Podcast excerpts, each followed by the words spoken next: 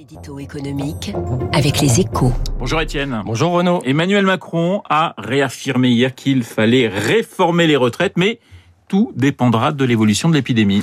Et oui, le chef de l'État ne veut pas le dire ainsi, mais le variant Delta a eu raison de ses velléités de réforme express. Alors officiellement, le chantier reste à l'agenda. Une concertation doit s'ouvrir à Matignon en septembre, avec l'espoir que l'épidémie sera alors contenue. Mais on sait déjà que l'accueil des partenaires sociaux sera froid, voire glacial.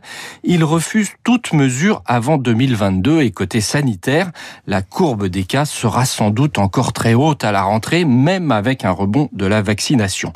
La perspective d'un relèvement rapide de l'âge de la retraite s'éloigne donc et la réforme va basculer peu à peu dans les sujets de campagne présidentielle.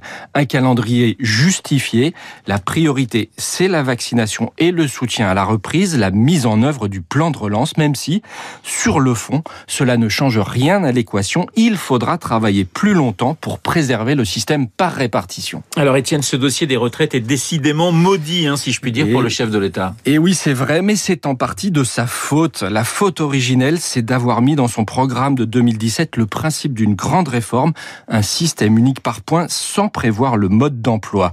Le gouvernement a donc retardé ce chantier alors que c'est une réforme de début de quinquennat. Le chef de l'État a aussi refusé des mesures rapides d'économie contre l'avis de son Premier ministre Édouard Philippe.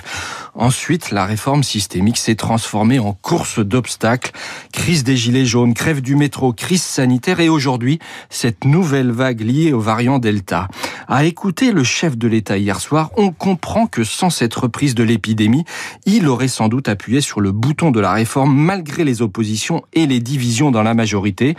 Une chose est sûre, en cas de réélection, il n'attendra pas cette fois et il aura bien raison. L'édito éco signé Étienne Lefebvre des échos. Merci Étienne et à, pas non pas à demain puisque c'est férié, mais à jeudi. Tout de suite, dans un instant, oui, dans une petite euh, poignée de secondes, eh bien, Eric Mauban reçoit Fabrice Collet, le président du groupe BNB.